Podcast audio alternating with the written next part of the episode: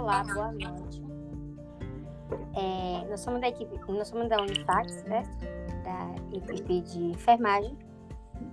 E estudante de enfermagem, vamos falar um pouco sobre tromboembolismo.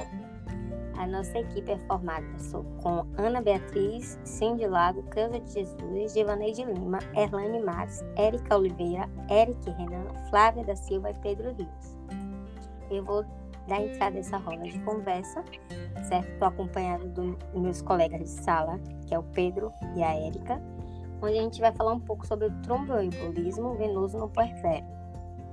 Vou falar o que é o tromboembolismo venoso, certo? Ele é a formação de um trombo num vaso com reação inflamatória, a vasculite, que pode começar como, como um tromboembolismo aparentemente benigno ou se complicar.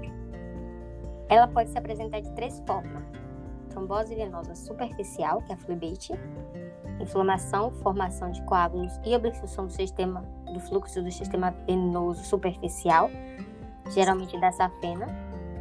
A trombose venosa profunda, que é o TVP, ocorre nas vias profundas das pernas, podendo se estender aos pés e regiões iliofemoral.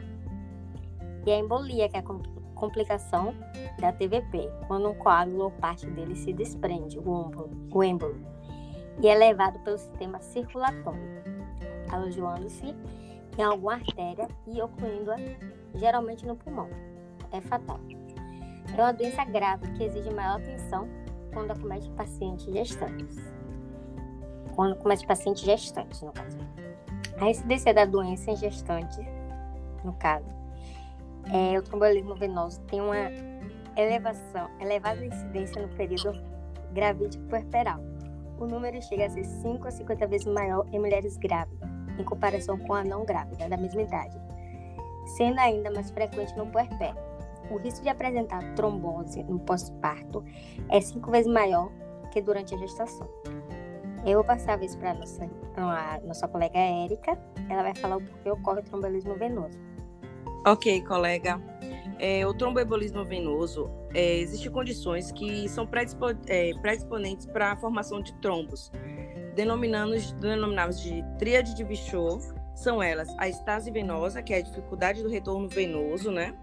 É, lesão endotelial, que é a lesão dos vasos, e a hipercoagulabilidade, que é o aumento da capacidade de coagulação no sangue.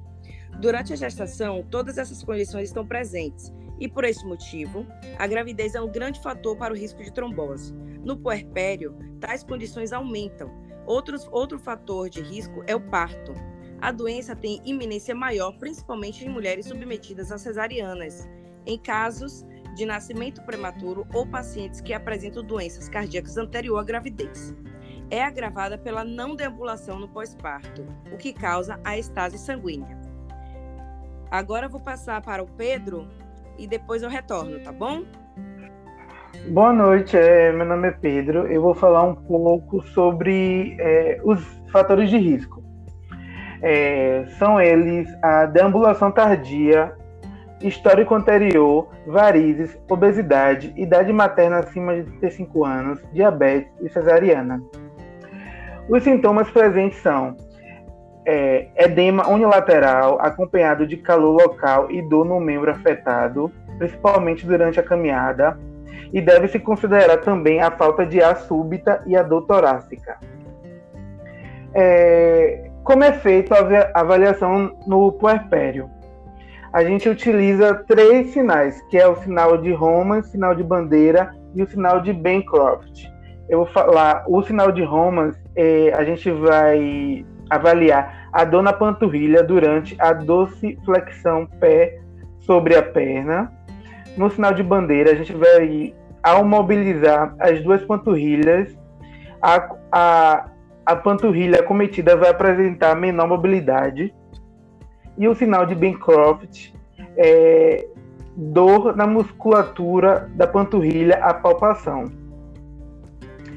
O tratamento é feito da seguinte maneira: à base de terapia medicamentosa com anti-inflamatórios, principalmente ibuprofeno, repouso e elevação do membro, meias elásticas de compressão e com anticoagulantes, heparina e arfarina, junto aos exames de contagem de plaquetas.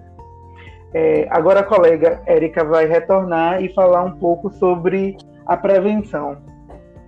Ok, Pedro. É, sobre as mulheres que sofrem o tromboembolismo ou trombofilias, antes de descobrir a gravidez, devem fazer o uso de anticoagulantes profiláticos ao longo de toda a gestação e puerpério, a partir da sexta semana após o parto. Para as pacientes que apresentam histórico com fatores de risco, é recomendado que se mantenham ativas durante a gravidez, usando meias elásticas de média compressão ao longo do dia. Caso sejam submetidas a cesarianas, as mulheres devem manter o membro em movimento frequente, principalmente nos dias maior, de maior necessidade de repouso. É, devem também ficar atentas a aparecimento de novos sintomas. Os cuidados que temos a fazer a critério enfermeiro paciente é realizar consultas de enfermagem no pré-natal, deve direcionar sua anamnese ao exame físico para identificar precoces dos sinais, é, de forma precoce, os sinais e sintomas da patologia. No tratamento, a atuação da enfermagem consiste na, administra na administração de medicamentos prescritos, avaliação dos sinais vitais, sintomas e possíveis relações adversas, bem como orientado pelo autocuidado. A gravidez parto e puerpério apresentam condições propícias ao desenvolvimento de fenômenos tromboembólicos e esses fatores podem motivar atenção redobrada na profilaxia e no tratamento, pois são duas vidas que estão em perigo. É, espero que seja e tenha sido bem esclarecedor essa roda de conversa. É, uma ótima noite para você e muito obrigada pela atenção. Tenha uma boa noite também, todo mundo. Boa noite, galera. Valeu.